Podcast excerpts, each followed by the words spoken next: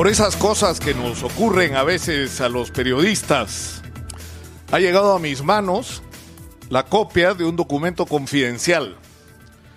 Es el contrato que después, no de semanas, de meses de idas y vueltas, el día 26 de noviembre del 2020, la corporación Pfizer planteaba su versión final de un contrato que por virtud del comportamiento de nuestras autoridades que resultaba inexplicable en ese momento, ahora no, pero de eso vamos a hablar. Un contrato que pro proponía algo extraordinariamente favorable al Perú. Es un contrato que debían firmar Alan Norman, Byron Norman, Angel Besombes, o algo así, y Jorge Luis Mon por Pfizer y Jorge Luis Moreno de Besombes. ¿Y qué era lo que decía el contrato? Que nos ofrecían 9.900.000 dosis de vacunas a 118, 118 millones 800 mil dólares. ¿Saben qué significa ustedes eso? 12 dólares por dosis. Nos ofrecían además que traían en pequeños containers la vacuna conservada alrededor de menos 70 grados bajo cero, pero que nos daban la garantía que durante cinco días de conservación de esas vacunas, entre 2 y 8 grados, la vacuna mantenía su efectividad, 95%. Pero ¿qué es lo que pasó?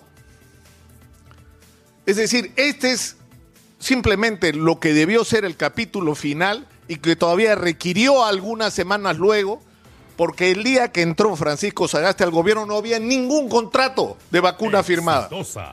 Y Martín Vizcarra es un mentiroso, porque este documento dio idas y vueltas, idas y vueltas y no lo firmaban. Y le buscaban la sin razón.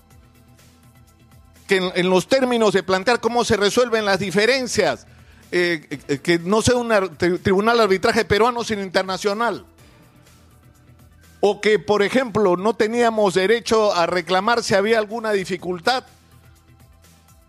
O en devoluciones, es decir, objeciones que han ocurrido y se han presentado en todo el mundo y que no han impedido y que no han impedido la suscripción de contratos. Pero ahora uno entiende, pues, todas las personas que figuran en estas comunicaciones, todas, estaban vacunadas con la vacuna de Sinopharm.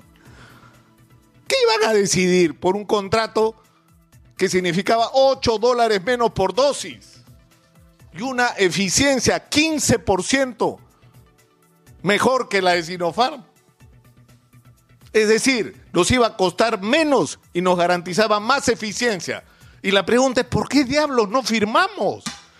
¿O por qué no empezamos a negociar en su momento, como hicieron otros países, un acuerdo con Gamaleya, que es en realidad la que representa y, y, y, se encarga de tramitar las contrataciones internacionales de los productos rusos.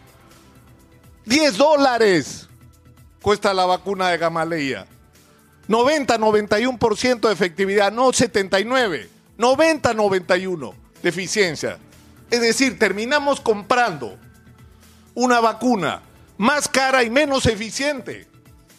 Entonces, es, es, absolutamente legítimo, sobre todo con este tipo de documentos en la mano, que acá ha ocurrido algo más que el regalito de la vacuna, pues. Es decir, que quienes estaban negociando decisiones que, en las que se ponía en juego la vida y la muerte de los peruanos, estaban más preocupados en Sinopharm que en el interés nacional y recibieron no solo vacunas, se ha acreditado que han recibido donaciones que hasta ahora no tienen explicación. ¿Cómo diablos es posible que estás negociando con un laboratorio un contrato y recibes donaciones? ¿Qué más recibieron? Tenemos derecho a preguntar. Estoy seguro que me están escuchando algunos y se of oféndanse todo lo que quieran. Pero tenemos derecho a sospechar qué cosa más recibieron para no firmar un contrato como este que tengo en la mano con Pfizer. Hace meses ¿Saben ustedes lo que hubiera significado esto?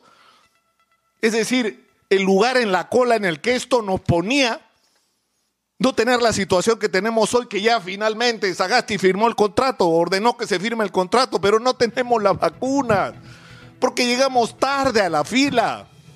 porque nos demoramos demasiado en tomar decisiones que debieron tomarse en otro momento. Teníamos una posición de privilegio en la negociación y la dejamos pasar por razones que a mí sinceramente me resultan absolutamente oscuras e indignantes. Es decir, si estamos como estamos, es por esto. Por Dios. 12 dólares por dosis para una vacuna de 95% de eficiencia. Hace meses que tenemos eso. Y no se hizo lo que había que hacer. Algunos por negligencia, pero otros por un comportamiento sospechoso que la justicia va a tener que investigar y castigar con la mayor severidad posible. Porque la consecuencia de esto ha sido la muerte de peruanos, la muerte de personas, y eso no tiene perdón.